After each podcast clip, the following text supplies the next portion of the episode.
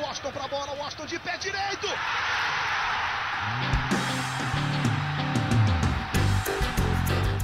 Está entrando no ar o podcast. Sabe de quem? Do Fluminense! Do Flusão, do tricolor das Laranjeiras.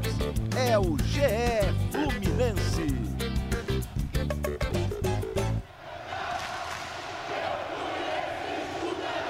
Tricolores do céu e da terra, mais uma edição do podcast do Fluminense, a 38ª edição deste podcast mais feliz, uma classificação do Fluminense, uma classificação sem levar gols e também sem levar gols no início. Nós falamos muito sobre isso no último podcast e hoje é hora de falar sobre essa classificação do Fluminense e também os próximos passos do tricolor das Laranjeiras. Hoje, mais dois amigos meus aqui para a gente comentar muito sobre Fluminense. Todo lado de Felipe Siqueira, setorista do Flu. E aí, Siqueira, Fala Xande Teixeira, voltando hoje, né? De novo. Voltando. Foi bem lá da, da outra vez.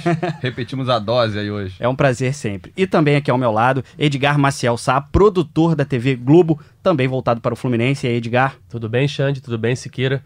É um jogo que o Fluminense mostrou uma nova cara, né? O Odair, aos poucos, na minha opinião, começa a encontrar o time com o meio-campo um pouquinho mais leve, com o Hudson e Iago. É, o Nenê mantendo a boa fase, já faz oito, oito gols, né? Oito, Oito gols, gols em dez jogos na sim. temporada. É, E o Marcos Paulo, depois que voltou a ser titular, enfim, engatando uma sequência de bons jogos, quatro gols nos últimos três jogos. E é isso aí, vamos ver se o Odair vai continuar nessa, nessa pegada desse meio campo, que na minha opinião é a melhor opção nesse momento. Sem dúvida nenhuma. E eu comecei o nosso podcast aqui com uma referência ao Vitral de Almeida, um personagem icônico do jornal O Lance, né? Que era aqueles Já torcedores. escrevi muito Vitral de Almeida. Já escreveu? Eu Já foi o Vitral de. Almeida? Já, Olha aí, revelações. Eram os setoristas do lance. Quem era o setorista escrevia o vitral ali, botava ali uma, um texto mais passional, né? De torcedor ali. E aí, quem era o setorista escrevia. E aí, como eu já fui setorista do Fluminense no lance, eu já fui o vitral de Almeida algumas vezes. Olha só, rapaz, era uma das coisas que eu mais gostava de, de ler no Jornal Lance. Mas, voltando para o nosso assunto de hoje, que é a classificação do Fluminense na Copa do Brasil, Siqueira, um jogo em que tem uma, realmente uma nova dupla de volantes, né, que pareceu ali muito acertada, e a fase do Marcos Paulo, né? Pois é, vamos lá. Começando pela escalação do Fluminense. O Fluminense começou com Muriel, Gilberto, Nino, Digão e Egídio. Aí a dupla de volantes que foi a novidade, em vez de Yuri e Henrique, foi Hudson e Iago. No meio de campo ali, Nenê, Marcos Paulo também fazendo um meio atacante, o Wellington Silva e o Evanilson. E como o Edgar destacou, acho que a no- grande novidade mesmo foi é, a boa atuação de Hudson e Iago. É, ac- acredito que foi uma escalação acertada do, do Odair para o confronto, um confronto que é, o, o adversário realmente estaria postado na defesa como esteve, e o Fluminense tinha que ter um meio-campo mais solto para sair, para atacar, para criar mais é, chances sobre o Botafogo. E o Marcos Paulo, é, no- novamente, é o quarto gol dele aí em três jogos.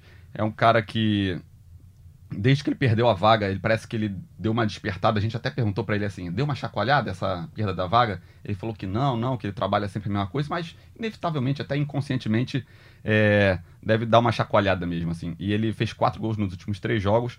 O primeiro tempo dele foi discreto, mas no segundo tempo ele cresceu de produção. Quando o Wellington Silva saiu do é, para a entrada do Pacheco, o Marcos Paulo saiu do lado direito, foi pro lado esquerdo, ficou mais à vontade, elevou a produção e fez o primeiro gol aí que encaminhou a vitória do Fluminense. É, o Fluminense começou ontem com um ataque. é, Não foi muito bem no primeiro tempo, né, Siqueira? É, se o time jogou bem ali atrás, não foi é, ameaçado pelo Botafogo da Paraíba praticamente o jogo todo, só me lembro de uma chance no final do primeiro tempo, um chute fora da área que passou bem perto, é, e uma chance no segundo tempo pela direita, que tem um cruzamento ali, o Digão acaba salvando. Tirando essas duas é, oportunidades, o Botafogo praticamente não atacou, não fez o Muriel trabalhar. Mas se a defesa e o, e o meio ali, os volantes, foram bem, o ataque no primeiro tempo foi muito apagado. O Wellington Silva, principalmente, não repetiu as últimas boas atuações que ele vinha tendo pelo Fluminense. Tanto é que já volta no intervalo com o Pacheco e dá uma nova cara ali. O time começa a atacar mais. O Gilberto muito bem pela direita, é, faz a jogada do primeiro gol. E no segundo gol, um pênalti ali um pouco, na minha opinião, totalmente, né? Não um pouco. Contestável, acho que não foi pênalti. É, a arbitragem, como a gente vai falar em breve, foi muito é, ruim. Desastrosa. Desastrosa, sim, a gente sabe? fala mais. É, é um jogo que o Fluminense é, era favorito, mostrou em campo seu favoritismo, mas a arbitragem realmente atrapalhou os dois times, prejudicou o Botafogo, prejudicou o Fluminense. Mas o ataque ontem deixou a desejar, na minha opinião. E Siqueira, eu queria fazer uma pergunta do seguinte: é, o Fluminense vem enfrentando é, adversários de menor porte nos últimos jogos, né? O Botafogo realmente ofereceu algum tipo de perigo ao Fluminense? Ou realmente é um adversário que não dá para tirar, ainda que o Fluminense tenha tido uma boa atuação, sobretudo no segundo tempo, ainda não dá para tirar parâmetros, por exemplo, para o Campeonato Brasileiro? Esse começo de temporada no, no Brasil é sempre difícil, assim. É, Carioca, as primeiras fases da Copa do Brasil, as primeiras fases da Sul-Americana elas não, não, não servem de parâmetro para saber como é que o time vai é, se portar no brasileiro. Então ainda é muito cedo para a gente entender como é que o quanto o Fluminense pode entregar no, no Campeonato Brasileiro esse ano, o que, que pode disputar, se pode disputar ali na tranquilo na metade de cima, vaga na Libertadores. É, o Botafogo da Paraíba é um time da, da terceira divisão, da, da Série C, mas é um time bem organizado pelo treinador, o Piva, e ele, ele veio com a proposta de esperar o Fluminense se portar na defesa, tentar fazer passar o tempo para depois é, é, tentar alguma coisa no segundo tempo. Conseguiu no primeiro tempo, né? Ele tava, o time do Botafogo estava bem postado na defesa. E o Fluminense teve muita dificuldade de infiltrar e tal. E aí no segundo tempo, é, a, aí a parte técnica, o nível técnico, entre a diferença técnica entre os times, o Fluminense sobressai e também a parte física do Fluminense também se sobressai. E aí o Fluminense consegue é, vencer com, sem susto, né? Com, com tranquilidade. Uma coisa que eu quero pontuar também é que é, o, o, primeiro tempo terminou 0 a 0 né? E aí a torcida vaiou no intervalo. Eu acho que a, essas vaias foram um pouco precipitadas, assim. Acho que a torcida ficou meio impaciente, assim, mas eu não vi um Fluminense tão mal assim no primeiro tempo. Foi um Fluminense que tentou construir, teve controle total ali do, do, do jogo, mas não conseguiu fazer o gol. Mas pelo menos assim, não sofreu nada lá atrás, já não sofreu gols no início do jogo, já é um grande avanço pro, em relação aos últimos jogos.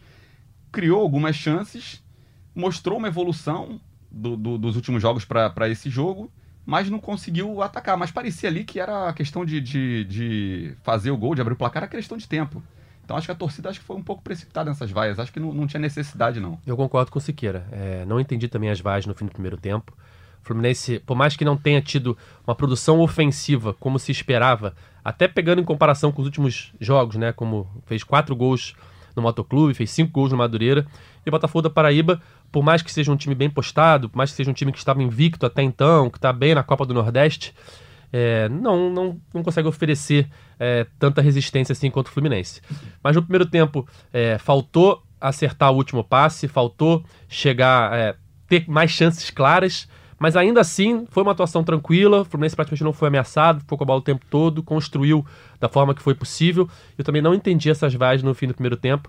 E aí no segundo tempo aconteceu o que a gente sabe: o Fluminense conseguiu chegar aos dois gols e conseguiu uma vaga até com certa tranquilidade, apesar da, da atuação desastrosa da arbitragem. O Fluminense vem atuando melhor no segundo tempo, né?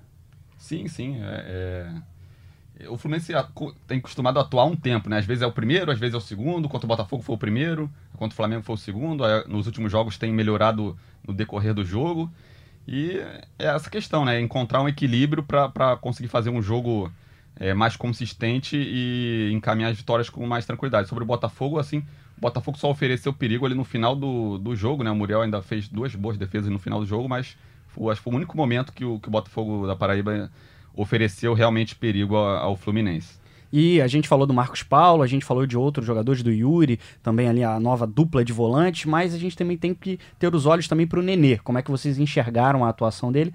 Mas uma, uma atuação que, pelo, pelo que eu pude perceber ali, não dá para dizer que foi uma grande atuação, mas também não dá para dizer que ele ficou apagado, né? Mas, mas continua sendo um jogador muito importante para o Fluminense. É, sem dúvida. É, ele é hoje o protagonista do Fluminense na temporada até aqui por mais que estejamos apenas no início é, de 2020, mas são oito gols em dez jogos. Ele mesmo é, não se recorda é, de quando começou tão bem uma temporada, né? Não é normal para um jogador que não é atacante.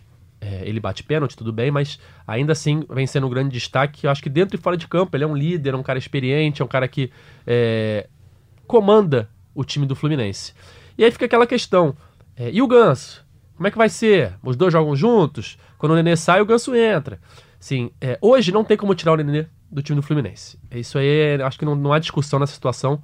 é pelo que ele vem jogando, pelo que vem apresentando e pelos números do Nenê em 2020. Mais pra frente é outra história, vão ter jogos mais difíceis, a gente não sabe como ele vai se portar, se ele vai conseguir manter o mesmo nível. Fisicamente É, fisicamente também. Por mais que ele seja um dos caras que mais corre em campo, ele fisicamente é um dos melhores resultados do Fluminense a cada jogo. Mas mais pra frente ainda é uma incógnita.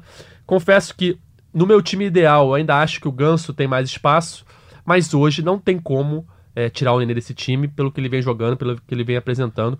Ontem, no primeiro tempo, acho que ele foi um pouco mais apagado. Ele levou um pisão também, que ele ficou sentindo, ficou mancando um tempo.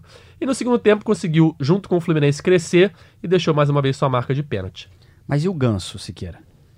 O Ganso é a questão dessa. Você que desse- acompanha o dia a dia, Siqueira, como diz o nosso amigo Cauê, o que, que você pode falar pra gente aí do Ganso? O Ganso é essa questão desse dessa demora para ele começar a temporada, né, para ele ficar à disposição do, do Odair, atrapalhou aí o esse aproveitamento dele nesse começo de, de ano, né? Ele é, ele teve que fazer uma pré-temporada mais alongada para reequilíbrio muscular, porque ele terminou a temporada passada contundido. E aí perdeu os primeiros jogos da- do ano. O Nenê é o substituto natural dele ali. Eles disputam a mesma vaga ali de 10 do time, né? O Nenê começou arrebentando né, no, no ano, como o Edgar falou, é o protagonista do Fluminense nesse início de temporada. E aí ganhou a vaga, né? Ganhou a vaga, agora o Ganso tem que trabalhar para recuperar o espaço no time. Ganhou, o Nenê também ganhou a confiança do Odair.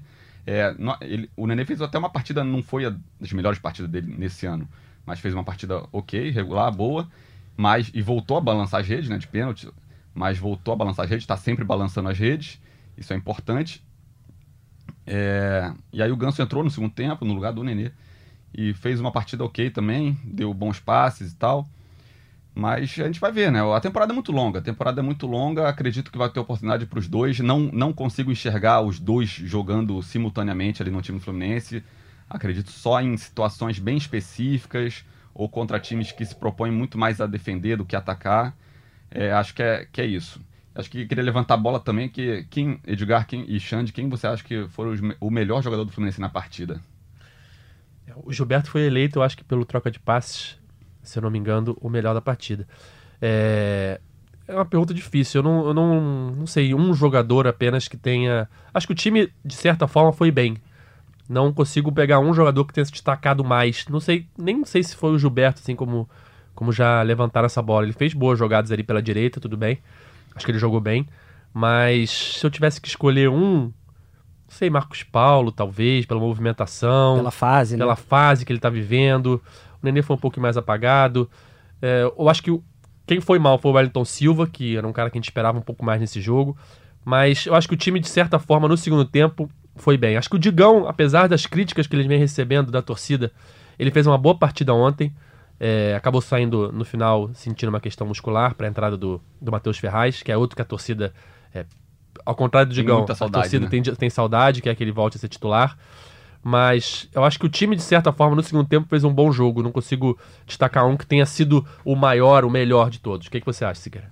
Eu achei que o Gilberto foi o melhor do Fluminense em campo. Ele faz uma jogada incrível ali no primeiro gol.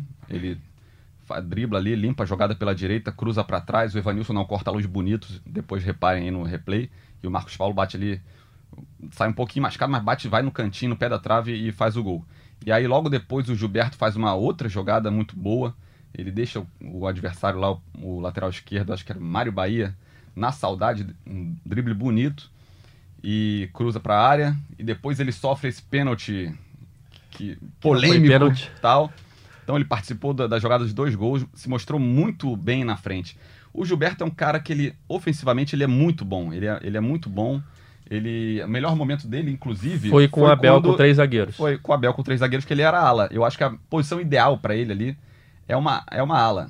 É Jogar na ala É, direita ali as sem, principais deficiências dele são na é, defesa. sem se, se preocupar tanto com a parte defensiva, porque a parte defensiva o torcedor sabe que ele acaba deixando a desejar, ele acaba levando muitas bolas nas costas, ele sobe muito, é, às vezes não recompõe com, com a, de forma ideal. É, eu acho que ele, ofensivamente ele é tão produtivo que às vezes até como ponta ele poderia encaixar, num- sabe, em algum momento. Porque ele, ele ataca muito bem, ele vai bem, ele é de fundo, cruza bem. E, e é esse dilema é você ter um jogador que é muito bom lá na frente e que lá, na, na- atrás não é tão bom. E e aí pode comprometer. Num jogo como, contra o Botafogo da Paraíba, que o, o adversário pouco atacou, ele acaba se destacando. E aí contra um adversário mais forte, por exemplo, no brasileiro, ele pode ir bem ali na frente, mas acabar comprometendo É, o- lá atrás. o Esse é problema o maior dilema do- Gilberto. do Gilberto é, é a irregularidade, né? É só te lembrar que nessa quarta-feira, agora contra o Botafogo da Paraíba, ele foi bem, foi um dos destaques, talvez o melhor em campo. E na quarta-feira anterior, contra o Motoclube, ele teve uma atuação bem pior, né? Ali muitas bolas nas costas, pelo lado direito. Os gols do Botafogo da Paraíba saíram tudo ali pelo lado dele. Bota, perdão, do Motoclube, saíram pelo lado direito da defesa do Fluminense. Então, ou seja, de uma semana para outra tem uma, uma diferença muito grande, né? Num jogo ele vai bem mal, no outro jogo ele vai joga bem. Então, essa irregularidade do Gilberto é que preocupa pensando em jogos mais difíceis como, dos, como os do Campeonato Brasileiro. Olha, se tá difícil achar o destaque do Fluminense, é fácil identificar quem não foi bem na partida. E foi o trio de arbitragem, né? Capitaneado pelo. É um trio de Goiás, capitaneado pelo Jefferson Ferreira de Moraes, comprometeu o jogo, né? Não dá pra dizer que beneficiou ou, ou prejudicou Não, é alguém. que mudou o resultado assim tão Sim. explicitamente. É, porque o Fluminense é, mandou no jogo o tempo todo e, pelo que jogou, naturalmente seria o vencedor. Mas o primeiro gol, o primeiro gol do Fluminense tem um, um errozinho de arbitragem, mas é um erro pequeno ali de inversão de lateral. Aí depois teve que bater o lateral, o Fluminense fazia a jogada, cruzar, cortar a luz, chutar e até, até a bola entrar demora um pouquinho. Mas no segundo gol do Fluminense nasce de um pênalti, na minha opinião, inexistente. A gente pode discutir se no primeiro tempo teve pênaltis não marcados, aí é outra questão. Mas o pênalti marcado no Gilberto, na minha opinião, não foi nada.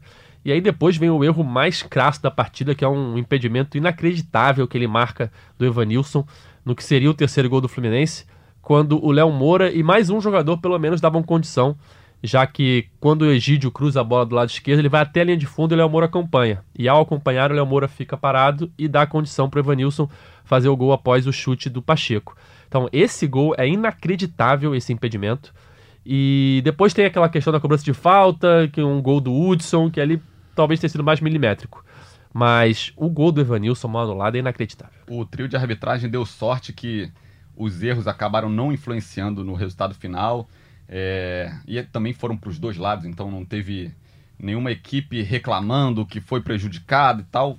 Mas é, há muito tempo eu não vejo uma arbitragem tão É desastrosa. aquela arbitragem que os dois times saem reclamando. Foi impressionante. Teve esse. Assim, foram pelo menos dois erros crassos e lances é, difíceis com marcações contestáveis ali, como o Edgar falou. Eu, eu acredito que foi pênalti no primeiro tempo. Teve um agarrão no Nino, um agarrão no Evanilson. O Salvio, até especialista, né? Ele, ele falou que a- achou meio agarra-agarra, mas sei lá. Eu acredito que o, jogador de Fluminense foram agarrados primeiro ali. acho que poderia ter sido marcado pênalti. Aí no segundo tempo vem esse lateral que claramente a bola bateu no, no- no Gilberto. O Fluminense bateu e saiu o gol. E esse impedimento surreal E aí teve que, que um jogador do do- Evanilson que tava, sei lá, um metro e meio, dois metros em condição legal. Um jogador do Botafogo da Paraíba, que eu não vou saber o nome agora, não sei se o Siqueira, que estava fazendo o tempo real do jogo, se recorda, que ele já tinha amarelo e ele fez umas três faltas para ser expulso e não foi Acho que expulso. era o Lohan, É, ele. É, não, se não me engano, no camisa 3, talvez Fred, pode ser? Fred. É, o cara botou a mão na bola, fez falta por trás, fez umas três lances assim que era pra ser expulso e o juizão deixou seguir, como se nada tivesse acontecendo. Ou seja, uma atuação desastrosa, mas menos mal que não interferiu no, no resultado, não é, influenciou o resultado. E a gente falou de lance de impedimento, né? Só para não deixar tudo na conta do árbitro, os bandeirinhas foram Márcio Soares Maciel e também o Christian Passo Sorense. E aí vocês podem perguntar, mas e o VAR? Nessa fase da Copa do Brasil, o VAR não está disponível e por isso, então, os erros de arbitragem, que são cada vez mais raros, porque eles são consertados pelo, pelo recurso do vídeo, acaba não acontecendo nesta fase da Copa do Brasil. E agora, Só, só a partir das oitavas, né, que entra. né? Isso. a partir das oitavas de final. E agora, para além da classificação, tem dinheiro no bolso, né, Siqueira? Um milhão e meio para um time que, que para um clube que tem as suas finanças é, em estado é, preocupante, é um dinheiro importante, né? Mais um milhão e meiozinho na conta. O Fluminense já tinha recebido, dois, recebido, não sei se demora um tempo para receber, né? Mas já tinha garantido 2,4 milhões é, com a participação na primeira e na segunda fase. Agora, na verdade- a- por avançar para a é. terceira, ele vai ter direito a mais. O um dinheiro é sempre relativo à fase que você vai jogar, né? Nesses 2 milhões e 400 da primeira fase, na verdade é, por participar da primeira fase você ganha um X, por ter passado da primeira fase para a segunda você ganha um X por jogar a segunda. Agora como o Fluminense passou e vai jogar a terceira, ele já garante mais um X. Vai garantir quando jogar. É quando jogar. Independe da, independe da vitória. É, É. só por participar. Sim. Você está participando na da primeira- fase. Você ganha por participar da competição, participar da segunda fase, participar da terceira, participar das oitavas, enfim, assim por diante. A participação na primeira fase foi 1,1 milhão. Aí a participação na segunda fase, 1,3 milhões, milhão. E aí, por passar para a terceira fase, 1,5 milhão. Por jogar a terceira É, fase. e o Fluminense é, tá com, ainda tem atrasos, né? Tá com a folha, pagou a- na semana passada metade da folha de janeiro. E fevereiro, daqui a pouco aí no quinto dia útil, tá vencendo de novo. Então, mais um dinheiro bem-vindo ali, um, um milhão e meio, equivalente a pouco menos ali da, da metade da folha salarial do, do Fluminense. o tempo não para, né? E, e os salários acabam se amontoando e qualquer recurso financeiro para o Fluminense nesse momento é muito importante. É, e recupera também, é, por um lado, assim, um pouco de recuperar um prejuízo que o Fluminense tá deixando de ganhar na Sul-Americana. né? Exatamente, né? Tem a eliminação da Sul-Americana, que também traz um atraso financeiro também, e a Copa do Brasil agora passa a ser uma competição já era importante e ganha ainda contornos ainda mais dramáticos para o Fluminense, para as próximas é, fases da Copa do Brasil. O Fluminense que enfrenta agora o Figueirense na terceira fase da Copa do Brasil, um adversário velho conhecido do Fluminense na Copa do Brasil. É uma reedição da final de 2007, em que o Fluminense foi campeão, que deu aquela classificação para a Libertadores da América, onde o Fluminense foi vice-campeão e fez a sua melhor campanha na história da competição. Mas o Figueirense não vem numa boa fase, né? Ele chega até aqui na Copa do Brasil derrotando o Novo Horizontino e o Vitória do Espírito Santo em dois placares é, simples, com a vantagem de apenas um gol. E no Campeonato Catarinense está na quarta posição, com três vitórias, duas, dois empates e duas derrotas. É um adversário está na Série B do Campeonato Brasileiro e fez uma campanha muito ruim na Série B do Campeonato Brasileiro do ano passado. Ficou ali na, na à beira do, do abismo do rebaixamento para a Série C. E aí, é um adversário para testar o Fluminense agora, né? É, ainda que o Figueirense não, não esteja não, passando por uma fase assim das melhores, mas é um adversário com mais história, um adversário com mais estrutura, que vai testar o Fluminense ainda mais, né? É, um pouquinho melhor do que os que o Fluminense enfrentou até agora. Mas como você falou, o Figueirense vive um momento muito complicado de sua história. No passado quase caiu para a Série C, envolvido naquela questão do clube empresa, depois desfez o clube empresa e conseguiu a tempo é, os pontos necessários para se livrar do rebaixamento para a terceira divisão. É, a gente está gravando esse podcast aqui antes do sorteio, né? É bom frisar isso, do sorteio do mando de campo. Então a gente ainda, ainda não sabe se o Fluminense vai jogar o primeiro jogo em casa ou o segundo jogo em casa, nessa próxima fase, que é a terceira da Copa do Brasil. E a partir de agora temos dois jogos, né? Não mais o jogo único. Mas, na minha opinião, não importa onde o Fluminense vai jogar, o Fluminense é o favorito e tem que partir para cima, tem mais elenco, tem mais estrutura. nesse momento, né? É, como o Figueirense está muito mal, tem tudo melhor que o Figueirense. Então não tem como é, é, não colocar o favoritismo sobre o Fluminense. Por mais que o Fluminense tenha, o Figueirense tenha mais história e, e estrutura do que os adversários que o Fluminense já enfrentou, é, não dá para não colocar o Fluminense como favorito nessa fase. Tem que passar, principalmente pelo que a gente acabou de falar da eliminação na Sul-Americana. A Copa do Brasil é uma competição muito importante financeiramente. E depois que o Fluminense passou na Sula, não tem como pensar em outra situação que não avançar para a quarta fase. É, o Figueirense, como o Edgar falou, ele acabou de superar o momento mais difícil de sua história, né, como clube, está se reestruturando, ainda está rateando um pouco nessa temporada, tem duas derrotas em, em nove jogos, cinco vitórias, dois empates. É um, um time que está se consolidando, mas o Fluminense, por ser um, um time da Série A, é, por ter as figuras que tem no, no elenco, ainda é o favorito. Essa questão de jogar em casa ou fora, a torcida até tem boas recordações, porque o título foi conquistado com, com o último jogo fora de casa, né, lá no Orlando Scarpelli. Então acredito que também não pode ser decisivo para o Fluminense. Claro que às vezes é melhor decidir em casa, mas também depende muito do resultado do primeiro jogo. Então acho que não tem muito esse negócio. A questão é, é se classificar. E eu acho que o Fluminense realmente é o favorito no confronto e tem essa responsabilidade maior de, de passar de fase. Me corrija se eu estiver errado, mas a Copa do Brasil agora são nos dois próximos meios de semana, é isso, sim, né? sim, já nas próximas duas semanas já temos os jogos de ida e volta aí desses confrontos. Que agora a Copa do Brasil passa a ser em confrontos de ida e volta, né? Tira aquele drama de ser uma partida só, que foi como o Botafogo da Paraíba, que o Fluminense disputou uma partida única. Agora sim, a Copa do Brasil começa com um confronto de ida e volta. A gente está gravando esse podcast aqui na quinta-feira, é por volta agora de uma e meia da tarde, como o Edgar disse, ainda não temos a definição dos confrontos da Copa do Brasil, da ordem dos confrontos. Se o Fluminense vai jogar primeiro em casa ou se vai jogar fora. Rapidinho aqui, porque é, essa é uma é, é uma polêmica do futebol, né? É melhor jogar primeiro em casa ou melhor jogar o primeiro fora? Ou nesse caso do Fluminense, independe, o Fluminense tem que vencer os dois jogos? É, acho que independe, cara. A questão mais é se classificar mesmo. É. O, o, segundo jogo, a princípio, parece que é melhor jogar dentro de casa, mas aí você. Você leva uma porrada no é, primeiro jogo fora, não adianta nada. 1x0, 2x0, o adversário fica todo atrás da, da linha ali na defesa e o segundo jogo dentro de casa vira um desespero. Então acho que não tem muito o que, fa fazer, não. É só esperar o sorteio e. A, a situação é simples. Quando jogar em casa, você tem que conseguir um bom resultado, e quando jogar fora, você tem que segurar ou conseguir um resultado melhor ainda. Ou seja, resumindo, tem que ganhar sempre, então não muda muita coisa. E olhares para a Copa do Brasil, né? O Campeonato Carioca no fim de semana, mais um confronto contra um time que não é da primeiro, do primeiro escalão do futebol brasileiro, é o confronto contra o Resende. E o Fluminense, então, é nesse momento, foco de Copa do Brasil, né? É, mas no, no Carioca não pode esquecer de um detalhe. É, a gente sabe a superioridade do Flamengo e da possibilidade do Flamengo ganhar até o segundo turno.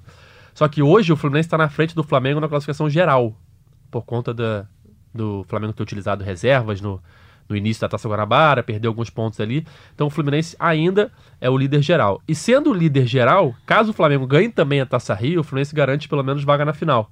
E aí a final seria o Flamengo contra o Fluminense. Vai ser difícil de qualquer jeito, mas pelo menos tem uma vaga na final e impede um título antecipado do rival. Então é importante o Fluminense também não deixar a peteca cair no Carioca, continuar vencendo jogos, é, principalmente todos contra os pequenos, nos clássicos é um pouco mais difícil, mas também tem que manter essa situação. Acho que só pega o Vasco, se eu não me engano, né? É, no Sim. outro final de semana. Só falta o Vasco, porque já enfrentou o Flamengo e o Botafogo e venceu ambos na Taça Guanabara. Então, ou seja... Não, perdeu pro Flamengo, mas... Perdeu pro Flamengo na, ah, quando é na não, semifinal. É na semifinal, que não, eu tô falando na questão da pontuação, Confundi, com pontuação geral, é só a fase de grupos. Então ganhou do Botafogo e do Flamengo na fase de grupos da Taça Guanabara. Tem agora o Vasco na fase de grupos da Taça Rio. Mas contra os pequenos também não pode deixar é, pontos pelo caminho. Então também é importante. Mas concordo com o que o Xande falou na questão. É, pensando no ano como todo e principalmente na parte financeira, foco total na Copa do Brasil. Tem que passar pelo Figueirense de qualquer jeito. Tem que chegar, na minha opinião, no mínimo nas oitavas que a gente sabe que a partir das oitavas complica muito mais, entram os times da Libertadores, mas esse ano há uma mudança no regulamento é, em relação aos últimos anos e não, não haverá mais aquele pote é, de um lado clubes da Libertadores e do outro lado os outros clubes. Então, ou seja, o Fluminense chegando nas oitavas, ele pode enfrentar um clube que veio das fases iniciais da Copa do Brasil, teoricamente um adversário mais fácil do que, as, do que aqueles que vêm da Libertadores. Ou seja, dá para ir mais longe. Ano passado o Fluminense chegou nas oitavas, quase chegou nas quartas, caiu nos pênaltis pro Cruzeiro. Então tem que focar também na Copa do Brasil, que é uma competição muito importante financeiramente. É. E, é, é uma semana, desculpa, Siqueira, é uma semana de fogo pro Fluminense, né? Porque é, é, o, é o principal teste agora na temporada, né? Porque você tem uma sequência de Resende agora no final de semana pelo Campeonato Carioca, mas aí você tem Figueirense, Vasco e novamente Figueirense. É, o ano vai começar, né, Siqueira? Pois é como o Edgar salientou, tem essa questão do, da importância do Fluminense marcar pontos nessa fase de grupos da Taça Rio para buscar essa vaga direta para a final, caso o Flamengo ganhe é, os dois turnos. Mas o, eu acho que o Fluminense, o Odair, ele tem que olhar para esse jogo contra o Rezende e usar como poupar alguns jogadores que possam estar mais desgastados, visando o confronto da, da outra semana, do meio da semana, contra o Figueirense porque a Copa do Brasil, ainda mais com, com a eliminação na Sul-Americana, a Copa do Brasil é o, é o alento esportivo e financeiro do Fluminense nessa temporada. Então ela tem uma importância muito maior do que poderia ter com, antes da queda da Sul-Americana. Então, mesmo o Fluminense tem que é, correr esse, um risco calculado no, no Carioca, de, de, até poder tropeçar, mas é, se poupar pra, nesse jogo contra o Rezende para poder ainda mais nessa sequência que você falou, né? Figueirense, Vasco, Figueirense, para poder enfrentar essa sequência com qualidade e com fôlego para e até para entender também o nível, né? Que são três adversários que três jogos com, com adversários que o Fluminense pode medir melhor suas forças. Edgar, prova de fogo pro Daí Helma, essa sequência de Figueirense, Vasco e Figue... é, Figueirense, Vasco e Figueirense novamente? Eu acho que, na verdade, é, a prova de jogo já começou, né? Se a gente for pensar que os jogos decisivos já estão acontecendo algumas semanas, né? A gente lembra Flamengo no semifinal da Taça Guanabara, Lacalheira, que o Fluminense acabou sendo eliminado, as primeiras fases da Copa do Brasil em jogo único contra o Motoclube e Botafogo da Paraíba. Agora é uma sequência desses jogos importantes. É, o Odair tem seus erros, tem seus acertos. Acho que está começando a encontrar o time é, ideal ali no meio-campo, que a torcida quer principalmente também, né? E que vem dando resultado nos dois jogos que, que atuou agora com o Hudson e Iago, vencendo Madureira, vencendo Botafogo da Paraíba. É, a eliminação da Sul-Americana ainda pesa bastante, porque é uma vergonha você cair na primeira fase para um time completamente desconhecido. É o Fluminense que vinha é, tendo nos últimos anos a Sul-Americana como a sua grande esperança de título, vinha chegando é, desde 2017, se não me engano, pelo menos às quartas de final, fazendo naquele momento grandes jogos no Maracanã, com o Maracanã cheio, foi, teve contra o Flamengo, teve contra o Atlético Paranaense, teve contra o Corinthians, é sempre um momento legal para o seu torcedor. E nesse ano você cair na primeira fase para um time desconhecido é um, um balde de geografia tremendo, é, mas esses jogos agora vão ser novas chances para o Dair é, mostrar seu trabalho, mostrar um, que o Fluminense pode alcançar voos maiores na temporada, principalmente no brasileiro, que é uma competição que hoje em dia classifica oito, nove times para Libertadores, dependendo ali de algumas situações. Então não é impossível você fazendo um bom campeonato, você consegue chegar lá em cima. É, a gente vê ano a ano times desacreditados que ficam perto ou conseguem a classificação. Então dá para o Fluminense sonhar, mas precisa melhorar, precisa a, acertar muita coisa em campo ainda. E aos poucos eu acho que o Odair está começando a encontrar um caminho melhor, começando a, agradar mais o torcedor com essas escolhas, como a gente viu nos últimos dois jogos. É, e o Fluminense que agora vai para essa sequência difícil, agora na Copa do Brasil e também no Campeonato Carioca. Agora a gente saindo um pouquinho dessa classificação do Fluminense na Copa do Brasil e também falando um pouquinho de fora do campo, né? Como as Laranjeiras, é, o momento das Laranjeiras e a fábrica de Xerém continua aí provendo talentos para o mundo do futebol e também para os cofres do Fluminense. Nesse momento, Siqueira, o Miguel, o Miguel está sendo monitorado pelo Arsenal e pelo Tottenham, o futebol inglês de olho nas peças do Fluminense, já levou algumas, né? E está de olho em mais uma, agora do jovem de apenas 16 anos. Impressionante, né? É, a quantidade de jogadores que o Fluminense revela em Xerém. É um trabalho muito, muito bem feito há anos é, nas categorias de base. É, talvez a, no Brasil, acho difícil até alguma, algum time revelar tantos jogadores de qualidade quanto o Fluminense nos últimos muitos anos. E o Miguel é mais um, uma dessa safra aí, uma dessa que está vindo, 16 anos, ele é muito novo, né? Subiu muito jovem profissional, vai fazer 17 daqui a pouco. É... E é um cara que já desperta o interesse da Europa desde do ano passado, desde quando não tinha é, nem contrato profissional com o Fluminense. O PSG já, já monitorava, já estava de olho e tal. Tanto que o Fluminense, ano passado, assinou o primeiro contrato profissional com ele. E depois, logo depois, renovou o contrato, cedendo 10% para ele, para justamente para conter uma investida do PSG, que tentou, já deu uma sondada maior, mais forte ali, mais incisiva no, no staff. Então, contrato até 2022, tem, né? Isso, contrato até o meio de 2022. O Fluminense tem 90% do Miguel, 10% é, é do jogador. E agora tem essa, esse, essa matéria aí que saiu no, no AIS da Espanha, um dos principais jornais esportivos da, da Espanha lá, que o, o futebol inglês está de olho nele, que o Arsenal e Tottenham principalmente, que o Arsenal inclusive veio aqui no Rio de Janeiro, observou alguns jogos dele aqui no, no tem o, Arsenal tem costuma ter olheiros, né, no, nos clubes ingleses tem olheiros no, no país que moram aqui no, no, no Brasil e tal, e que um dos olheiros observou jogos dele, creio que tenha sido é, pelo menos um tenha sido da portuguesa, que foi muito bem. Então teve uma boa impressão. E inclusive chegou a conversar com, com ele, conhecer, não sei se foi na casa, mas conheceu ele, a família. Então os caras tão, não estão brincando no serviço. É, e o Miguel, é, nesse momento, ele não está tendo tanto espaço com a volta de é, Ganso, com o Nenê jogando bem, ele disputa a posição ali, então ele não está tendo muito espaço, teve mais espaço no, nas primeiras rodadas. Não tem jogado muito, mas é um cara de muito potencial é um cara que, que tem um grande futuro e deve render bons frutos em termos tanto esportivos quanto financeiros para o Fluminense. A multa dele é de 35 milhões de euros para o exterior. Claro que a multa é mais uma defesa para não ir por qualquer preço. Não acredito numa venda nesses valores, mas é, é- pode ser uma, uma venda alta para o Fluminense. Acho que na situação financeira que o Fluminense está, o Miguel e o Marcos Paulo vão ser muito importantes para ajeitar as contas, para tentar ajeitar as contas, né? Porque a gente sempre vê jogador da base é, de destaque, que aí o clube tem 50%, tem 40%, tem 60%, e sempre perde uma fatia ali na hora da venda, né? É, o Pedro, recentemente, por exemplo, quando o Fluminense vendeu, foi assim: o Fluminense tinha 50% dele. E como o Fluminense tem 90% do Miguel e 100% do Marcos Paulo, você dando duas porradas aí é, em boas vendas, você consegue ajeitar um pouco a casa nessa situação financeira tão é, complicada que o Fluminense vive. Eu fiz recentemente, produzi recentemente para o Esporte Espetacular uma matéria muito legal com o Miguel, mostrando um pouco da rotina né, de um garoto de 16 anos que tem que esperar os pais todo dia no treino para ir para casa, né? Porque ele não dirige ainda e tal.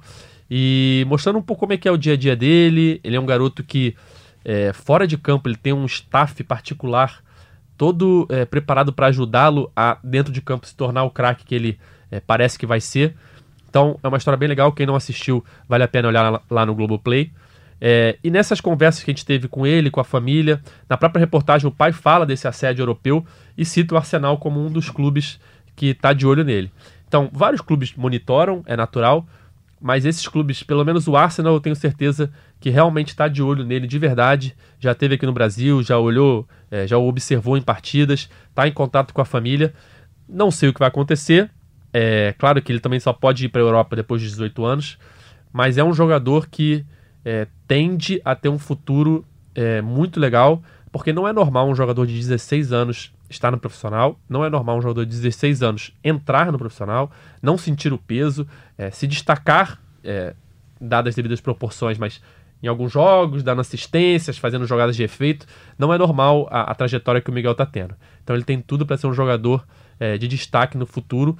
Vamos ver aí é, como é que vai ser essa questão de, do assédio, se, se, vai, se vão se concretizar em propostas em breve. Mas é um jogador que tem, tem uma estrutura legal fora de campo para brilhar. É interessante também que nessa matéria que saiu no AIS, é que o pessoal lá fora compara ele ao Coutinho. Tanto em termos é, de futebol quanto físico. Até ele parece um pouco, né, o Coutinho ali. É. E, e futebol realmente ele é um meio atacante, né? Um cara que, que pode jogar por dentro, pode jogar por lado, mas não é ponta. É, tem, tem algumas similaridades sim. É, o Coutinho também tem uma trajetória que pode ser parecida com a que o Miguel vai traçar, que ele, ele antes dos 18 anos, ele, ele começou no Vasco, né? E antes dos 18 anos ele foi vendido Começou a jogar muito cedo ainda também. para a Inter, né? Já, a Inter já garantiu a venda. Só que na, na época, né, o, o Vasco vendeu muito barato, né? Eu, eu, eu tinha olhado, acho que era 3,8 milhões, assim, dava 10 milhões de reais na época. É uma bagatela, assim, que se o Fluminense vendeu o Miguel por um preço por aí, É, o a mercado hoje é diferente, louca, né? Que é- É, é diferente a questão financeira hoje em dia. Mas ainda assim, naquela época foi pouco a Foi venda pouco, do eu Felipe lembro, eu Coutinho. lembro da época assim que era o último ano da gestão Eurico, né? O pessoal reclamou bastante, os vascaínos reclamaram bastante, mas acredito que o Fluminense vai conseguir um, um valor muito maior ali com, com o Miguel do que o Vasco conseguiu com o Coutinho. Ah, ah, É, perdão. a- na verdade, hoje em dia, quanto mais jovem o jogador é, quanto menos ele joga, mais ele vale. É, a gente viu essa questão com o Reinier no Flamengo, com o Vinícius uh, Júnior no Flamengo. Então, ou seja, o que o mercado diz hoje em dia é que quanto menos ele joga, mais ele vale, porque não joga em quantidade. é, menos joga em quantidade, em quantidade de jogos. Porque os, os times hoje da Europa compram o que o jogador pode vir a ser. Entendeu? É, é aquela ilusão. Aquele jogador pode vir a ser um grande craque, então vamos garantir logo aqui. É, eu acho difícil que o Miguel é, siga no Fluminense depois dos 18 anos. Isso ainda falta Sim. vai faltar em pelo menos um ano e pouquinho para ele completar 18. Mas pelo que ele é, mostra ser um menino prodígio ali, muito jo- jovem e já integrado ao elenco profissional e jogando de vez em quando e se destacando, é, a tendência é que clubes europeus se interessem cada vez mais e façam propostas que agradem o Fluminense no futuro. E essa teoria do Edgar é realmente muito interessante, porque você, se você traçar um paralelo contrário, é, também tem um clube também querendo vender o jogador com medo de que ele também não, não exploda também. Exato. E tem a questão do Pedro, que também sofreu uma, uma lesão e aí não conseguiu. é, a transferência que estava se desenhando para o Pedro era de um Real Madrid, era de um clube de primeira prateleira do futebol europeu, né? Acaba que ele sofre a lesão, não consegue uma transferência assim tão grande, né? Vai pro Fiorentina e acaba voltando pro Flamengo. É, o Pedro tem a questão que ele já tinha, acho que seus 22 anos É. quando ele foi vendido. Hoje eu acho que ele deve estar com 23. E eu lembro que eu conversava com o- staff dele, as pessoas que cer- cercam o Pedro, e eles falavam, cara, é, ele precisa ser vendido nessa janela agora, que era do ano passado. Por quê? Porque ele já tem 22 anos. Tá passando o tempo. É, né? até ele, ele vai chegar na Europa, ele vai se- até ele se adaptar, você bota mais um, dois anos, pra ele começar a brilhar com 24, ele já tá numa idade que precisa acelerar as coisas. E aí você vê o Miguel com 16, se ele for vendido e sair do Fluminense com 18, chega na Europa ali com 19, 20, ele já tá bem mais adaptado, é, é completamente diferente. Foi isso que o Real Madrid fez com o Renier, foi isso que fez com o Vinícius Júnior, com o Rodrigo do Santos. Enfim, hoje em dia o mercado europeu busca jogadores cada vez mais jovens, como o próprio Arsenal fez com o Martinelli, do Ituano, que hoje já está lá é, se destacando e, e- e bem adaptado. Então, eles contam com esse tempo de adaptação e querem um jogador cada vez mais jovem. Por isso que o Miguel é um grande ativo do Fluminense, principalmente com o clube tendo 90% dos direitos econômicos dele. E além do futebol brasileiro, né, de ter essa, de ser o país do futebol, o Fluminense também conseguiu essa fama lá fora também de ser um grande formador de jogadores, o que acaba é, ajudando o Fluminense nessas vendas, né, porque já tem um histórico pregresso de jogadores que deram certo na Europa. Mas para encerrar esse assunto, eu queria a opinião de vocês sobre um, sobre um ponto e aí mais que diz respeito ao Fluminense. Continua essa história cruel de o Fluminense não aproveitar esportivamente os seus talentos formados em casa, né? A gente tem uma gama de jogadores que fizeram pouquíssimos jogos pelo profissional do Fluminense e me parece que o caso do Miguel vai ser mais um desses. Talvez não seja porque ele tem 16 anos e ainda tem dois anos obrigatoriamente jogando no Brasil, mas continua essa história cruel do Fluminense não aproveitar esportivamente seus talentos. É, muito pela questão financeira, né? É, a gente lembra do o, o mais recente é o João Pedro, né? Que foi vendido antes mesmo de estrear no profissional e já estava com data é, de saída é, marcada. A gente lembra lá atrás os Gêmeos, o Fábio e o Rafael, que também não chegaram a jogar profissional- profissionalmente pelo Fluminense. Mas nesse meio tempo aí, a gente tem vários jogadores que, é, se não é, ajudaram com títulos, porque a situação era complicada, os, os elencos não eram dos melhores, pelo menos jogaram durante um bom tempo aí. É, o, o Scarpa, que acabou saindo na justiça, mas ajudou dentro de campo. O Pedro ajudou dentro de campo. O Wellington Nem ajudou dentro de campo e com títulos, com aquela época ali vitoriosa ainda com a Unimed. Mas essa situação financeira, mais do que você é, ser reconhecido lá fora como um bom formador de jogadores e de jogadores que dão certo na Europa, você tem que ser reconhecido como um clube que não aceita qualquer preço. Como o Flamengo hoje consegue com a sua situação financeira é muito boa e vende jogadores a 30, 40 milhões de euros. Hoje é impensável que o Fluminense vai conseguir segurar o Miguel para vender ele por, sei lá, 40 milhões de euros, 35 milhões de euros. Então, o Fluminense precisa ainda é, de vendas com valores bons para conseguir um dia com valores ótimos, né? É, como a gente falava, o Marcos Paulo e o Miguel tendem a ajudar muito o Fluminense pela questão do percentual dos direitos econômicos, que são muito altos, então o Fluminense se vender por 25 milhões de euros, já vai conseguir manter uma bela fatia desse dinheiro em casa. Para mais para frente, conseguir ajustar sua questão financeira e conseguir vender a 30, 35, 40, como o Flamengo consegue. Se montasse né, uma, um time do Fluminense com É todos os isso que eu jogadores sempre que, penso, cara. que saíram de Xerém, o Fluminense tinha uma seleção, né? Mas é a realidade do futebol brasileiro, não é a realidade só do Fluminense, é a realidade do futebol brasileiro. Tanto por causa da, da disparidade econômica entre o Brasil e a Europa, quanto até por causa da organização dos clubes aqui, que ainda é, precisam se estruturar melhor para conseguir segurar é, com mais é, segurar melhor seu, seu- suas revelações. Mas o Fluminense, a questão do Fluminense é conseguir se estruturar eh, financeiramente, ter uma tranquilidade financeira maior do que teve nos últimos cinco anos, seis anos, para conseguir vender melhor seus jogadores. Ah, Esse é o desafio do Fluminense. É, você tem que dizer vários nãos ali para conseguir um preço bom. E o Fluminense, nos últimos anos, não conseguiu e tem feito vendas medianas é, de jogadores que poderia conseguir um valor muito maior. É, e aí essa questão, né, de, de, de quanto o Fluminense vai conseguir vender o Miguel e o Marcos Paulo. Eu creio que um deles saia ainda esse ano, não saia não, seja vendido, né? Até porque o Miguel tem que ficar até os 18 anos. Só se salvo sair de algum outro jeito não legal, não acredito Não, não também que como, ele não não, saia na justiça, alguma coisa, mas é, acho que o, o Fluminense consegue aproveitar o Miguel ainda um pouco, por causa desse, desse negócio da idade, ele, tá, ele subiu muito cedo profissional. O Marcos Paulo já tem 18 anos, então O Fluminense pode aproveitar só esse um ano e meio, dois anos no máximo. Mas vamos ver aí se o Fluminense consegue boas vendas. A fábrica de Xerém realmente parece interminável.